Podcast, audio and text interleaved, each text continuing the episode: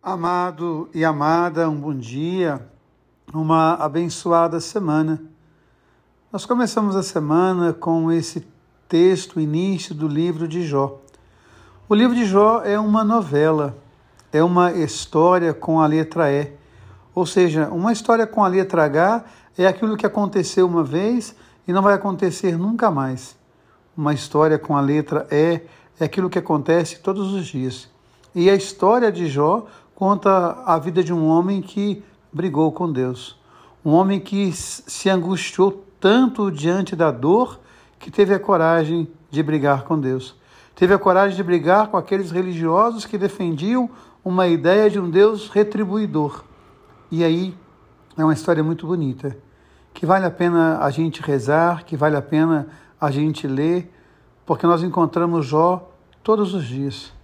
Todos os dias tem alguém questionando sobre a sua dor, todos os dias tem alguém indignado diante da fragilidade do ser humano, todo dia tem alguém brigando com Deus pela morte de um filho, pelo câncer de alguém, por uma situação delicada de dor.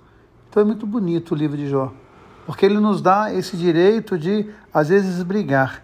Mas também é muito bonito porque ele mostra para nós que a única forma de nós e entendermos tantas perguntas que nós fazemos é experimentar a mais profunda intimidade com Deus.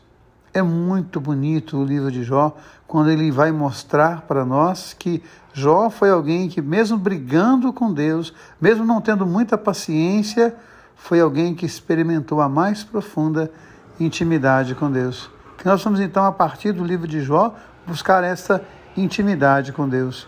O Evangelho nos traz algumas questões. Primeiro, a briga pelo poder, né? a briga sobre quem é o maior. E é muito interessante nós entendermos Jesus dizendo isso, né? Aquele que se faz como uma criança, esse de fato é o maior. O que é uma criança?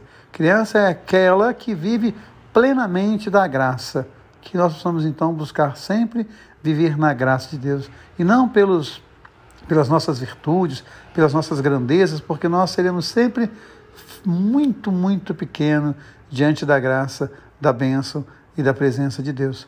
E que nós possamos então olhar também para isso, né? Se alguém faz o bem, se alguém busca a justiça, se alguém propaga e divulga o amor, está falando em nome de Deus. Que a gente possa ter esse respeito e essa reverência por todas as pessoas, homens e mulheres, que propagam o amor de Deus.